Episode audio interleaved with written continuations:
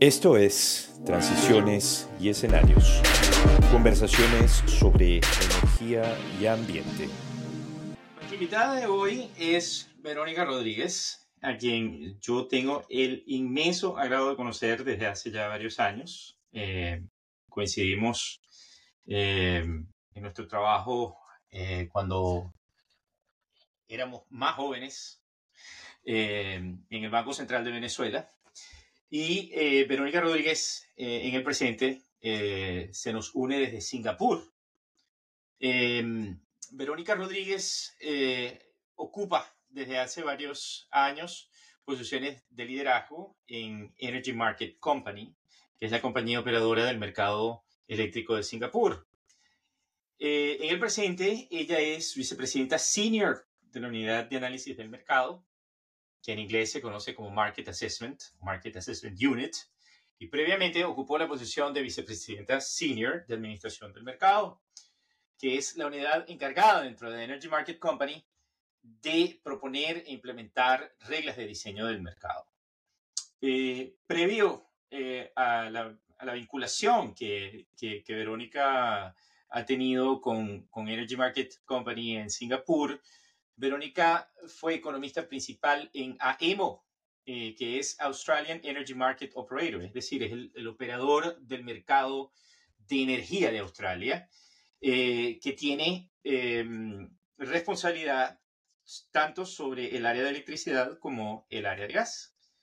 En eh, AEMO, em, Vero estuvo vinculada a diversas unidades una de ellas muy interesante, eh, su, experiencia en el área de pronóstico de, la demanda de energía.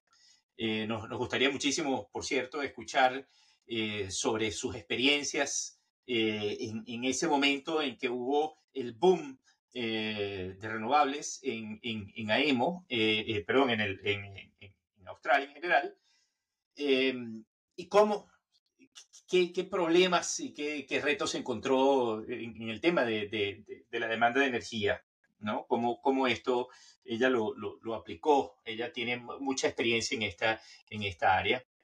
Em, como les comenté, bueno, mm, Verónica es, venezolana, ella trabajó por varios años en la Oficina de Estudios Internacionales del Banco Central de Venezuela y Verónica es egresada de la Universidad Católica Andrés Bello para nosotros es un inmenso, inmenso placer eh, recibirla. Yo quisiera comenzar eh, eh, esta charla bastante informal preguntándole a Verónica a partir de lo que se está viviendo ahorita aquí en Europa, que es una, una crisis ya decidida, pues ya, ya yo creo que, que, todo el mundo ha pasado a comprender que, que estamos enfrentando una severa crisis energética, tanto en el ámbito de gas como de electricidad, una crisis doble si se quiere, y es una crisis que se presenta en eh, un momento en el que la transición energética en Europa, cabe destacar que en mi opinión personal, eh, las políticas más sólidas o las políticas más eh, mm, de, largo alcance que existen en, en, el mundo se dan en Europa en materia de transición energética, es una opinión personal que yo, que yo sostengo, em, pues viene a complicar todo este panorama. Aquí, entonces la pregunta que, que yo le quisiera hacer eh, eh, a Verónica es una pregunta más que nada de coyuntura, que nos cuente cómo están viviendo, cómo se vive esta crisis del otro lado del mundo, cómo se vive esta crisis en eh, Singapur. Por ejemplo, aquí lo que nosotros estamos viendo en, en, en Europa es una ingente necesidad para reducir las importaciones de gas. existe ya regulación europea para deshacerse del gas ruso al mismo tiempo, vemos que ha habido un serio problema eh, a lo largo de los últimos años en la reducción de, la producción de gas en Europa. los principales campos de gas de Europa han estado sufriendo problemas serios de inversión. Hay problemas de sequía eh, en, en, toda Europa, hay menor producción nuclear. ¿Cómo se ve todo esto allá? ¿Puede, podrían replicarse algunas de, las, de, los problemas que, que, se están viviendo. Aquí estamos viendo los precios más altos que, que, hemos vivido tanto en gas como electricidad en más de 10 años. ¿Cómo se está viviendo esta ya, Verónica? Cuéntanos. Okay. Gracias, eh, Luis, Luciano y Mauricio, por la invitación. a, contribuir con ustedes y en este podcast. Eh, muy honrada. Y para responder tu pregunta, Luis, eh, gracias por la introducción también. Ah, voy a hablar un poquito de cómo esta crisis ha impactado al mercado de energía, de electricidad en particular en Singapur. Singapur primero es un país que es totalmente dependiente de la oferta de gas o del suministro de gas, porque 99.9% de la generación de electricidad en Singapur depende del gas natural. Existen contratos que todavía son contratos eh, tradicionales, son contratos de largo plazo para el suministro de gas en Singapur que aún no han llegado a su momento de expiración y eh, sin embargo estamos muy cerca de ello por lo cual los generadores están bajo una inmensa presión. Eh, además, eh, saliendo de la coyuntura del COVID, la demanda en Singapur ha comenzado a aumentar significativamente y los generadores de electricidad han tenido que responder rápidamente a esto. Entonces, con la crisis energética que estamos viviendo en este momento, no hay suficiente gas para suplir la generación de electricidad necesaria para satisfacer la demanda en Singapur. Hemos tenido momentos donde no hay suficiente reserva de energía eh, para, para, garantizar que va, a existir un backup para Singapur.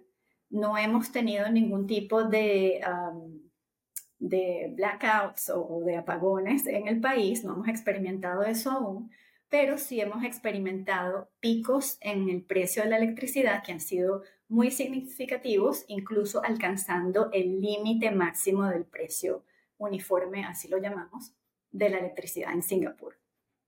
Esto comenzó desde julio del año pasado, que eh, comenzamos a tener las limitaciones de suministro de gas y ha continuado hasta hoy en día. Todas las semanas tenemos eh, eh, price spikes tenemos picos de electricidad y de precios de la electricidad y esto ha generado mucha preocupación porque obviamente se, traslade, se traslada a todos los tipos de consumidores en el país.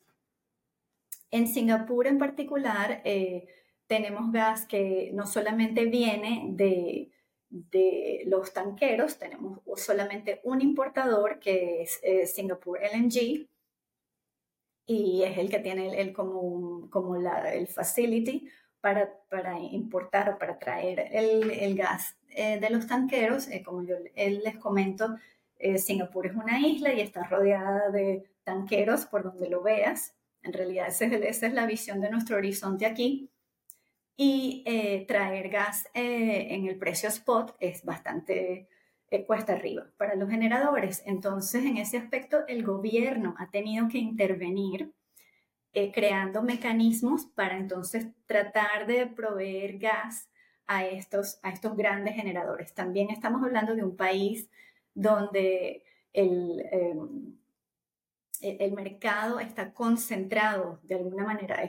yo diría que es moderado hacia altamente concentrado la generación de energía y estos, eh, estos generadores tienen la capacidad de manipular el mercado. Es lo que estamos viendo en las últimas semanas y, es parte, parte también de esta crisis que están viviendo también otros países. Los, los precios exageradamente altos, y, pero también los generadores y también los retailers que los hemos visto, los, los vendedores de electricidad o o los que suministran electricidad al mercado de tal en Singapur han tenido que salir del mercado. Entonces, la parte de eh, la unidad eh, que yo lidero aquí en la, en la operadora de mercado de Singapur, hemos tenido, nos hemos visto en la situación de suspender eh, participantes del mercado del lado de suministro al detal porque no, no, ha sido sostenible para ellos. Y eso donde lo vemos, lo hemos visto en Japón, lo hemos visto en Canadá, lo hemos visto en eh, UK, está pasando en todas partes y Singapur no es una excepción. Pero tú sabes que todo eso que me comentas me parece muy, muy interesante, eh, sobre todo porque, para decirlo en términos muy coloquiales, pareciera que, está pescando en río revuelto. O sea, no solamente eh, o sea, los, actores del mercado están pescando en río revuelto, puesto que no solamente ya la situación eh, global está convulsionada, sino que encima de eso es aquí donde se está viendo cómo pueden aplicarse pues la, mm, los, los, mecanismos de, de, cartelización, de, de, de, de, presión sobre, sobre la transparencia del mercado. Fíjate tú que me llama muchísimo la atención dentro de lo que tú dices, que aquí, previo al conflicto bélico, se hablaba mucho que era Asia quien podía tener un gran poder en controlar la demanda, eh, la, provisión de, de LNG y que eso estaba impactando al mercado europeo. O sea, nosotros lo vemos como que allá existe una capacidad de maniobra mayor eh, a la que nosotros tenemos aquí. Es decir, a lo que nosotros nos quedamos sin el gas ruso del lado europeo, eh, eh, en realidad viene a ser Asia el que determina ese impacto. Pero estoy, según te estoy entendiendo, estoy viendo que también allá hay una situación bastante compleja y donde los márgenes son bastante limitados. ¿Es correcto? Es así, es así, a menos que te, te refieras únicamente a China que está inyectando grandes cantidades de, dinero, millones y millones, en solventar, esta, en solventar la crisis para ellos. Pero el resto de los países, como, eh, eh, bueno, Japón sabemos que también es altamente dependiente de importaciones de gas. Corea, Singapur están en el, mismo, eh, en la misma situación. Entonces, en realidad, todos los países, o por lo menos los países vecinos en el sudeste asiático, están sufriendo las consecuencias de, la crisis geopolítica entre Rusia y Ucrania. Para concluir, yo quisiera hacerte una eh, pregunta. Eh, que, que tú, piensas que esto, eh, esta, esta situación de crisis va a ser una forma de acelerar o desacelerar la transición? ¿Cuál es tu, opinión? Ese es el último comentario que quisiera escuchar, de darle la palabra a Mauricio bueno, te voy a hablar en el caso, en el caso particular de Singapur. En este momento sí hay mucha discusión con el ente regulador eh, en aplicar o implementar eh, mecanismos para poder solventar esta crisis. Obviamente, Singapur nunca va a dejar de ser 100% dependiente del suministro de gas natural para la producción de eh, electricidad y de incluso de los países vecinos, y de eso te puedo hablar un poco más adelante.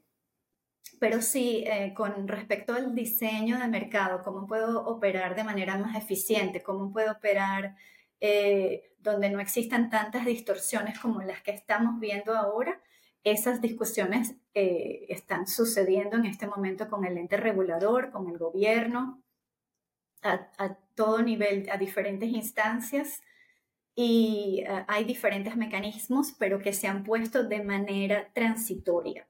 Por ejemplo, en este momento está eh, un LNG Standby Facility, que es una, como una unidad para eh, facilitar el suministro de gas a estas empresas generadoras a un precio estipulado por el mercado. Es, es como de una forma subsidiada.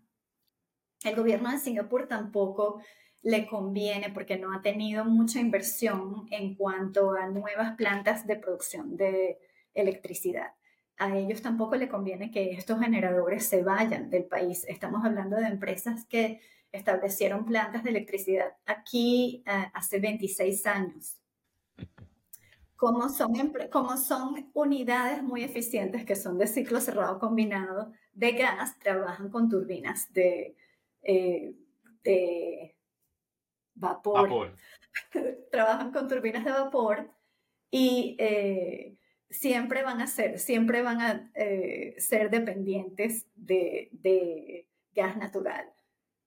Para que esas turbinas funcionen, siempre van a necesitar, es como, es como una generación secundaria, por llamarlo de alguna manera. El resto de los tipos de generación en Singapur hablamos de eh, incineración y eh, yo diría un poco diesel, que son las picking plants. Pero aparte de eso, como digo, la principal generación es 99% dependiente del LNG.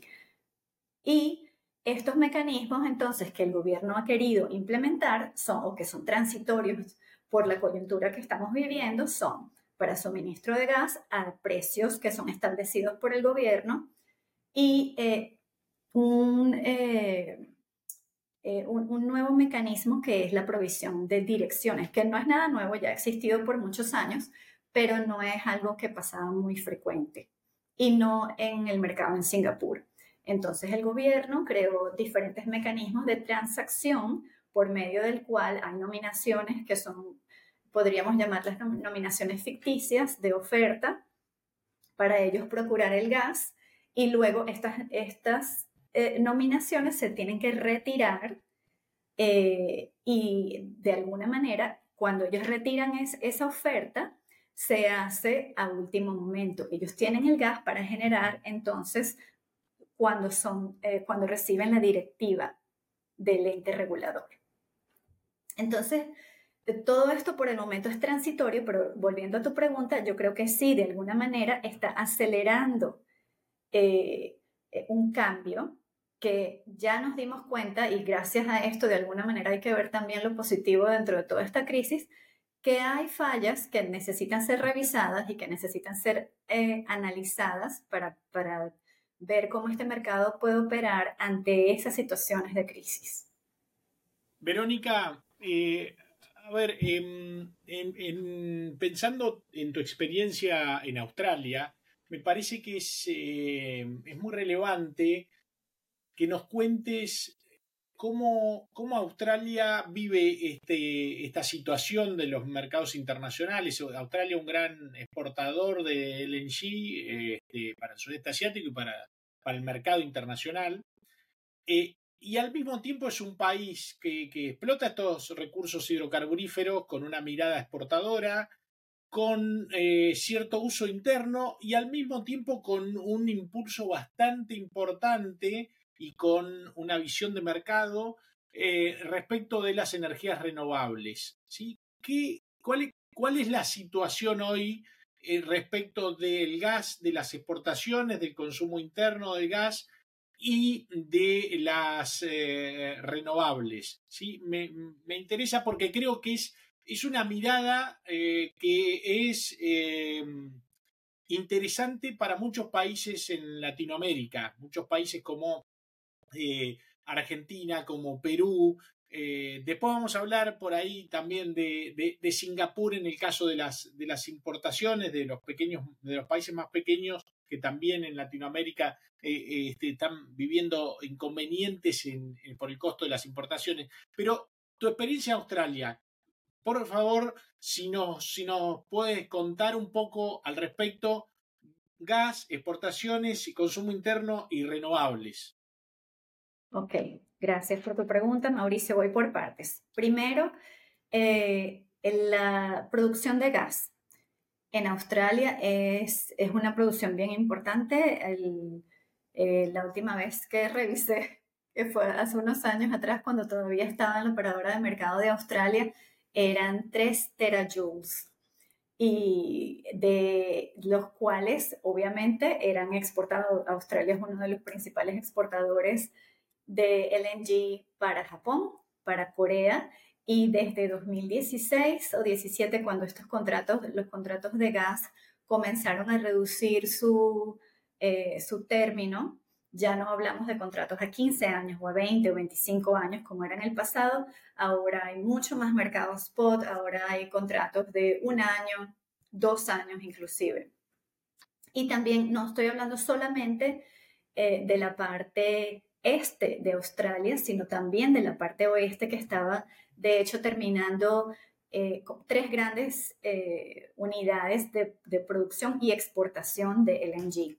Entonces, es, es bastante considerable eh, esta producción, sin embargo, en el este de Australia, vamos a enfocarnos en el, en el mercado de electricidad en, en, la costa este, ha habido también un impacto muy grande, sobre todo en este momento que estamos hablando del invierno, el gas es, es muy valioso y ha escaseado. El gobierno tuvo que intervenir y pedir a estas empresas, que estamos hablando de empresas privadas, eh, y darles directivas para que entonces ese gas bajara, eh, hablando geográficamente, desde Queensland, que está en el norte de la costa este, hasta eh, la parte sur en Victoria.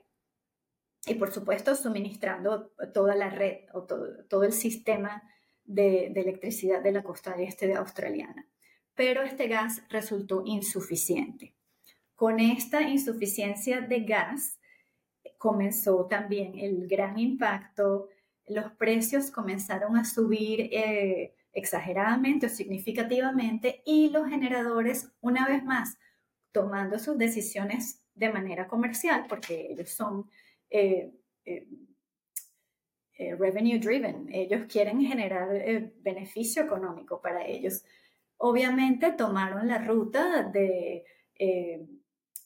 suprimir su capacidad y de decidir no eh, no operar sus plantas para entonces ver, ellos también existen contratos por diferencia que ocurren por detrás del mercado o fuera del mercado, donde tú como un generador que, tiene un importante, eh, una, una, pieza importante en la concentración de mercado, puedes pasarle esa, eh, esa porción de la torta a otro generador haces contratos por diferencia, tú decides retirar tu oferta del mercado y los precios entonces eh, terminan, terminan subiendo eh, de, manera importante.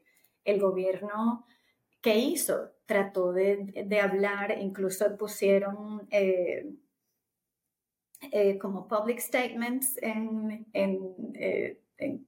al público, diciendo que por favor, incluso la parte residencial, que bajaron su consumo de electricidad, por supuesto, eh, eh, respuesta a precios. Eh, hablaron con los grandes consumidores, que en Australia estamos hablando de los, las personas que trabajan o, las, las operadoras de aluminio, donde este aluminio tiene que ser derretido a altas temperaturas. Ellos son grandes consumidores de energía y el precio que ellos reciben por, eh, apagar sus plantas es bastante alto. Entonces ha habido un número de compensaciones enorme para tratar de controlar ese problema. Resultó que no fue, eh, no fue en realidad, se les fue de las manos, no se pudo controlar y tuvieron que suspender el mercado hace aproximadamente un mes. El mercado fue suspendido, creo que fue un máximo de cinco días. El precio en los diferentes estados de la costa este alcanzó el límite máximo, que en Australia estamos hablando es, es bien elevado, comparado con Singapur, solamente para darte una referencia, estamos hablando de 15 mil dólares por cada media hora, por cada megavatio, por cada media hora. El precio límite en Singapur es 4.500. Entonces ahí tú puedes, tú puedes comparar para un país como Australia, que es el propio generador de eh, gas natural. Esos precios por cada media hora, por cada megavatio, son en realidad, cuando tú piensas en, los consumidores, es un gran impacto. El mercado entonces fue suspendido, el precio se, se le puso un tope de 300 dólares. Entonces, por supuesto, ¿quién quiere operar sus plantas a un precio de 300 dólares cuando tú podías tener 15 mil cada media hora? Empezaron las compensaciones y eh, lineamientos para explicarles cómo esas compensaciones iban a ser pagadas.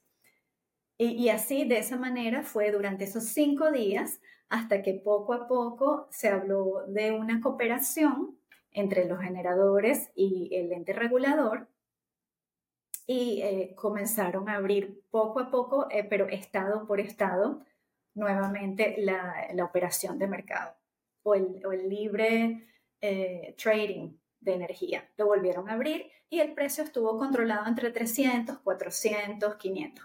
Por ahí va. Em, ¿Qué pasó con esto? Bueno, la eh, Comisión eh, de Anticompetencia o, de, investigación sobre actividades de, que son, eh, pueden ser consideradas anticompetitivas en el mercado de electricidad tomó acciones y comenzó investigaciones. El primer reporte fue publicado el primero de agosto y inmediatamente la primera acción era establecer directivas para estas compañías que son exportadoras de gas natural a otros países para entonces suplir el gas doméstico como la prioridad antes de ellos honrar sus contratos con eh, clientes internacionales.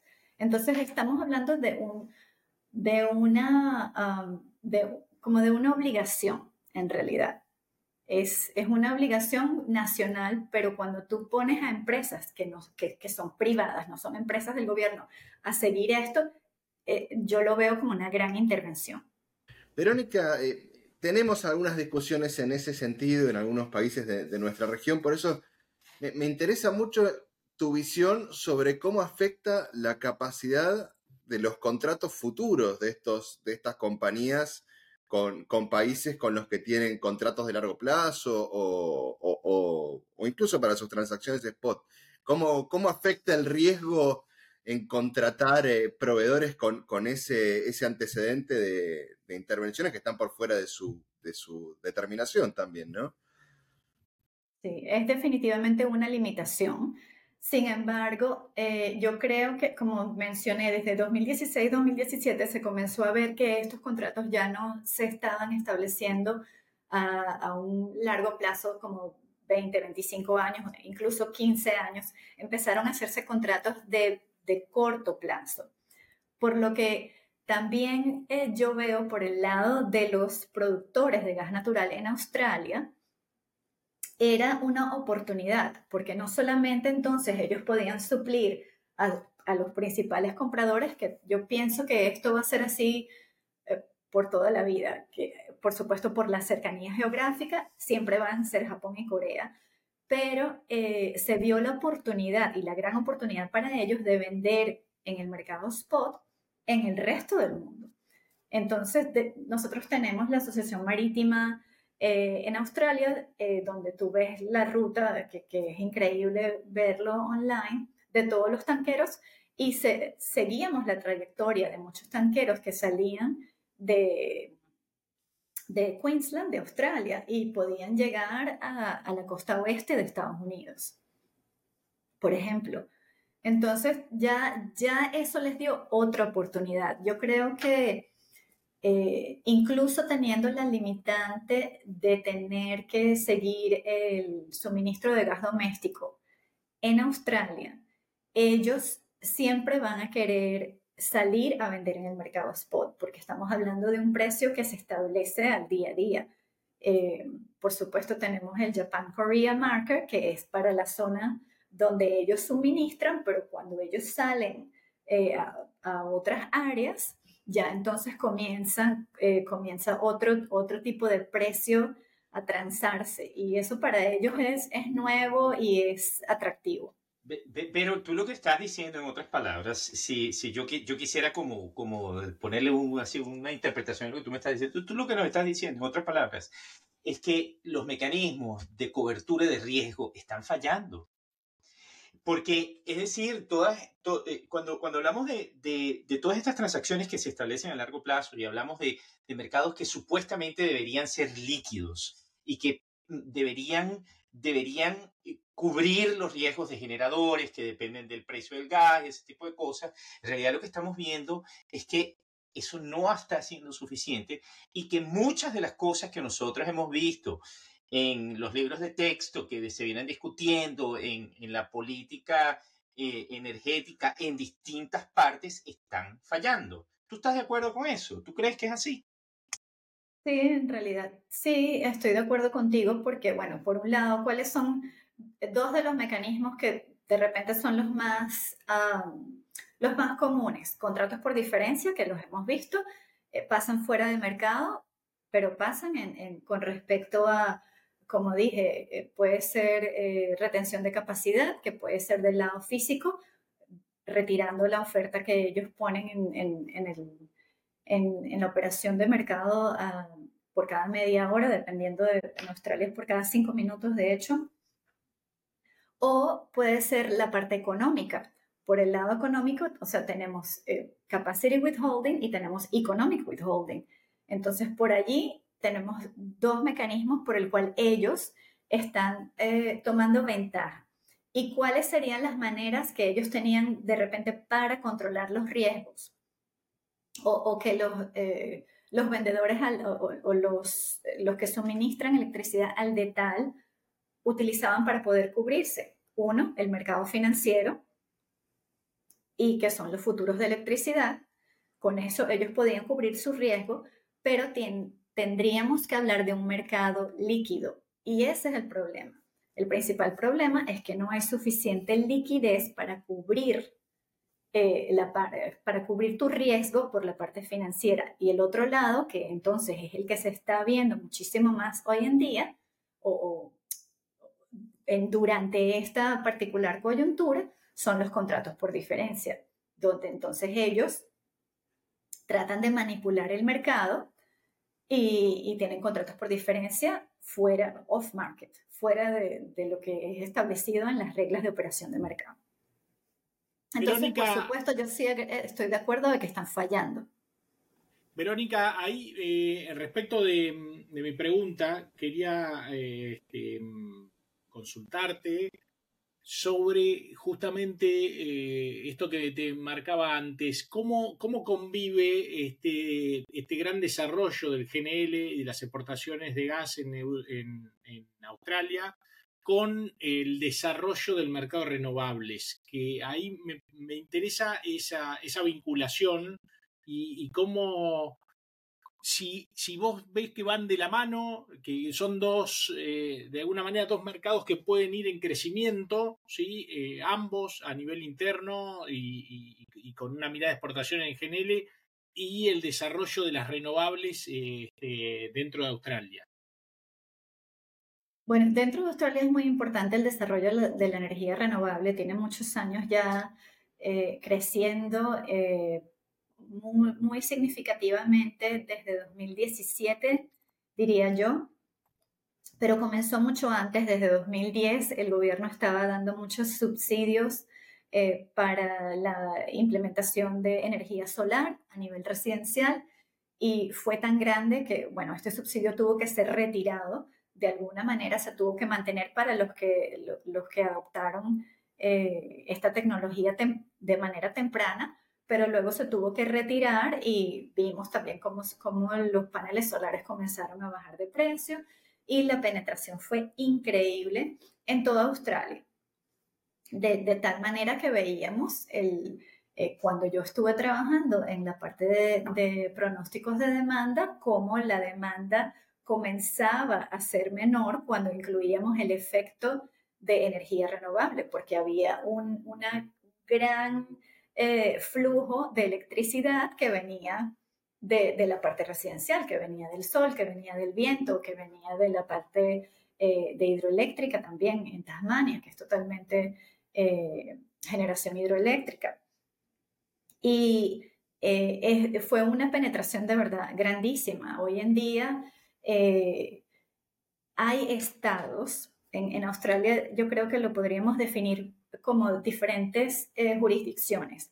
Hay estados que ya se pueden eh, considerar que pueden depender 100% de la energía renovable. En este aspecto, el más avanzado es el estado de Australia del Sur, con, con una una generación de, fuentes eh, renovables es muy significativa y sabemos también lo que pasó en, Australia del Sur en 2017 fue, donde hubo un, eh, un corte del suministro de electricidad que llegó a todas las latitudes y eh, vimos los twitters de Elon Musk y se construyó la primera eh, battery storage, que era considerada una de las más grandes en ese momento.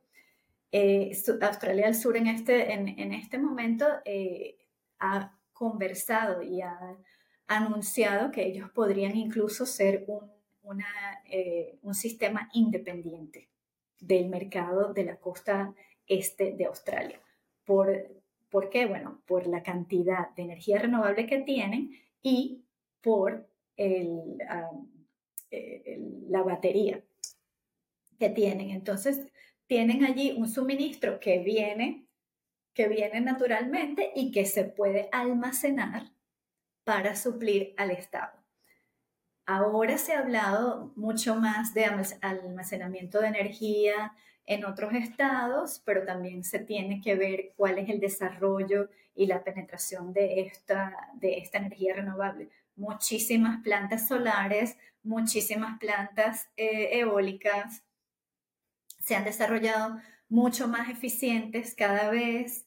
Eh, también el gobierno comenzó a dar subsidios. Eh, bueno, tenemos los, los certificados de energía renovable también que resultaron muy exitosos en Australia y por eso el crecimiento de, de tantas fuentes de energía eh, natural y, ha, jugado un papel que ha sido muy, muy importante.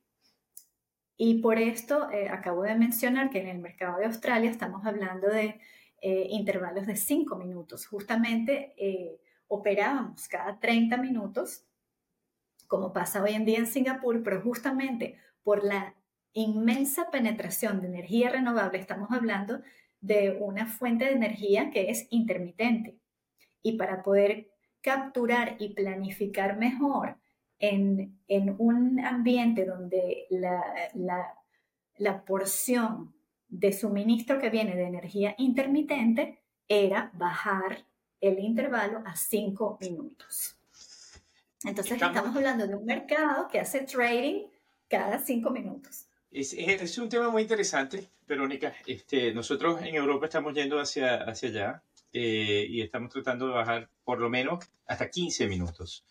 Eh, eh, a mí lo que, me, lo que nuevamente yo resalto lo que me parece un poco frustrante de toda esta discusión, o lo que me parece un poco eh, complejo, es que hemos desarrollado mecanismos de mercado, hemos desarrollado eh, regulación, hemos desarrollado eh, un montón de reglas, hemos puesto el mayor esfuerzo político que se puede imaginar, por lo menos en Europa se ha, se ha establecido, existen más de dos décadas de desarrollo eh, de, una política energética orientada hacia una transición. Sin embargo, nos vemos atrapados en una situación de crisis. Eso a mí me parece algo digno de discusión, algo digno de planteárselo, algo digno de preguntarse el por qué. ¿Por qué nosotros estamos viviendo esta situación eh, en este momento? Eh, ¿Cómo? Quizás no podemos evitar lo que ya está sucediendo, pero realmente qué podemos hacer de cara al futuro podría ser una pregunta interesante. No sé, Luciano, ¿tú, tú qué, qué, comentarios tienes por allí para, para hacernos? Sí, te, te agradezco, Verónica. Me, me, pareció muy, muy interesante tu recorrido, sobre todo en cuestiones que muchas veces tomamos, si bien con contextos distintos, como como rasgos distintivos o reacciones distintivas de alguna región y uno de repente ve que de alguna forma frente a la crisis eh, distintos países toman muchas veces situaciones o, decisiones en la misma línea, ¿verdad? Eh, con malas consecuencias en, muchos casos, con buenas consecuencias en otras. Y en, y en ese sentido, y quizás yendo un poquito a la pre-crisis, pero, pero viendo un poco qué es lo que, qué es lo que ocurrió después, estaba leyendo sobre Singapur, que fue uno de los primeros países, si no el primer país del sudeste asiático en 2019 en implementar un impuesto a, las emisiones de, dióxido de carbono que afecta a los generadores, que de 2024 en adelante va a estar agravado ese precio, incluyendo offsets eh, que pueden ser eh, de, país, de otros países en el marco del Acuerdo de París. Quería conocer un poco tu visión aprovechando tu experiencia en ambos países, en Singapur y en Australia, sobre qué es lo que ha ocurrido, cómo ha afectado la dinámica del mercado, si, si no la ha afectado, cómo esperas que la afecte en, el corto y mediano plazo. Okay. Sí, en este momento, eh, como tú bien dices, es a partir de 2024 que comienzan las expectativas con, con esta... Eh, eh, con este, con este grabado que es alrededor creo que son 18 dólares americanos, estaríamos hablando, son, son 25 dólares de Singapur. Y sí, eh, sí se va a adoptar, porque estamos hablando de un país, eh, un país como Singapur, eh, donde cuando una regla se establece, tiene que ser, tiene que ser seguida. Y el gobierno, estamos hablando de un gobierno que no cambia, es, es, uno solo, una decisión cuando se toma se mantiene y es algo que ellos esperan. Sin embargo, en este momento podría decirte que no es eh, el tema de coyuntura, eh, lo llamaría yo, por supuesto muchos expertos hablan de, eh, de carbon tax, pero con todo lo que estamos viviendo, con la crisis energética en Singapur, sinceramente, hay problemas mayores que deben ser resueltos y, no está, como diríamos, en, el tapete de, de, eh, las prioridades eh, a discutir.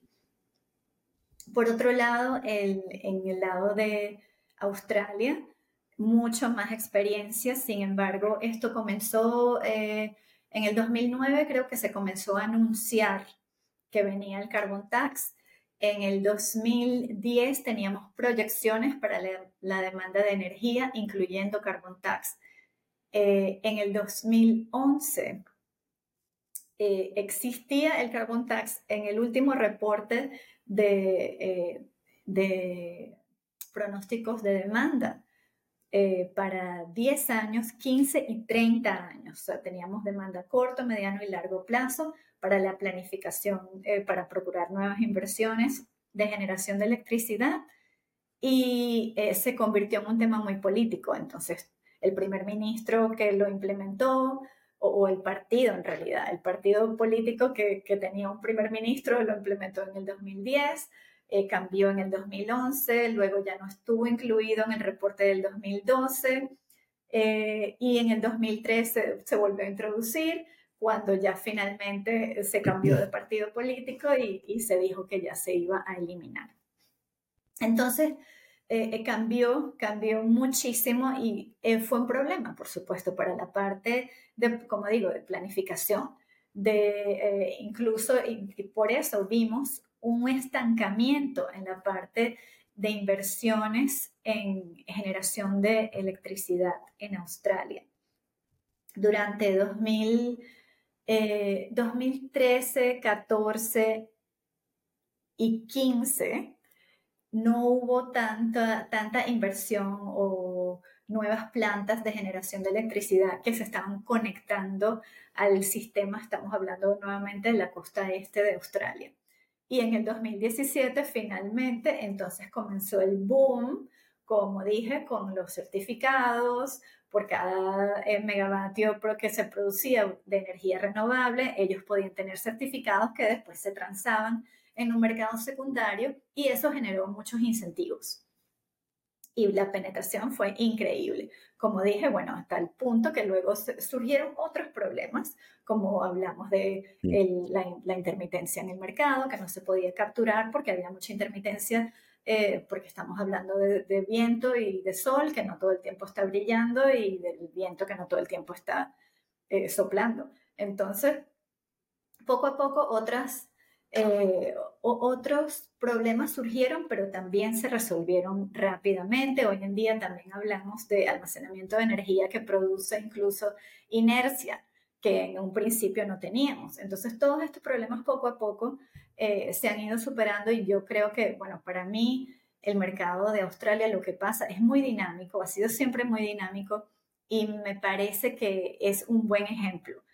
Eh, todo lo que está pasando, como digo, eh, ellos toman acciones y la gente pudo haber pensado en, muchos otros países que qué horror, cómo es posible que hayan suspendido el mercado. Por supuesto, para un operador de mercado es, es una tragedia porque tú quieres que, que, todo, que toda la electricidad se trance por medio de tus plataformas. Ese es el servicio que tú prestas. Pero eh, se toman las decisiones y las cosas se arreglan. El gobierno interviene y empieza a investigar. Muchos de los, de los generadores, por ejemplo, que decidieron no operar sus plantas, eh, fueron cuestionados y cuando fueron cuestionados decían, bueno, eh, mi planta está en mantenimiento entonces se tuvo rápidamente que diseñar condiciones que tenían que darse y estar establecidas para que ellos pudieran declarar esas plantas en mantenimiento. No me puedes decir que la planta está en mantenimiento porque la verdad es que no la quieres, no la quieres operar y el precio se está yendo por las nubes. Entonces, mira, suspendemos el mercado, tú me vas a investigar a todos los generadores de energía y si ellos estaban reteniendo capacidad, entonces, bueno, van a pagar las consecuencias. Por eso yo pienso, y de repente yo estoy, eh, estoy, tengo un poco de bias, pero yo pienso que las decisiones que se toman, que se han tomado eh, durante esta coyuntura y se tuvieron que haber tomado hace mucho tiempo. Por ejemplo, el, el suministro o garantizar el suministro de gas para el mercado doméstico es algo que lo hablábamos cada vez que venía el invierno, era siempre un problema. Y finalmente salió el reporte preliminar de la Agencia Anticompetencia y fue el primer lineamiento. Ahora vamos a esperar cuando publiquen el nuevo. Feliz de venir y comentar eh, las, las nuevas directivas que ellos establezcan y cuál, cuáles son eh, los resultados de la investigación que han hecho, quiénes van a ser los culpables por lo que pasó, quiénes van a ser los culpables de que el precio haya alcanzado el límite de 15 mil dólares eh, por, por cada intervalo, imagínate, por cada megavatio, por cada intervalo, 15 mil dólares. Entonces, yo creo que esas acciones son eh, son dignas de, no queremos que pase en ningún otro país, pero son dignas de aplaudir por mi lado, que se toman a tiempo y son drásticas, pero hay que hacerlas, porque también hay muchas personas que están tomando, o muchas compañías que están tomando ventajas y al final, eh, ¿quiénes son los perjudicados? Los consumidores. Todo ese costo se traslada a todo nivel. Bueno, Verónica, muchísimas gracias. Creo que podríamos hablar con vos días más que horas. Ya te... Si nos permitiste, agendamos para continuar esta conversación dentro de unos meses, para, sobre todo para, entender cuáles fueron los diferentes mecanismos de, salida o de evolución en el marco de esta crisis. Vuelvo a algo que te comenté antes, que, que para mí es, es uno de de las lecciones que, aprendo de esta conversación contigo, que es, nuevamente, los problemas que nosotros vemos como idiosincráticos de algunos mercados, sobre todo de países en, en, vías de desarrollo como los nuestros, muchas veces se replican en mercados mucho más desarrollados, con más historia, con más complejidad. Es, muy interesante ver esos elementos comunes y aprender de, de esos mecanismos y de esas salidas también aprender de qué es lo que no hay que hacer en ese contexto. Em, así que estamos muy agradecidos por, por haber podido conversar contigo y, esperamos volver a molestarte en algún momento.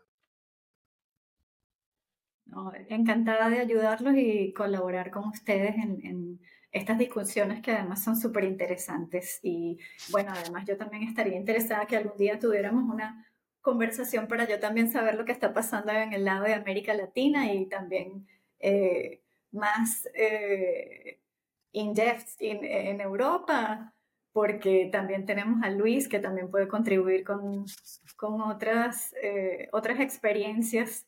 Entonces, bueno, yo encantada. Muchísimas gracias a los tres. No, muchas gracias. Wow.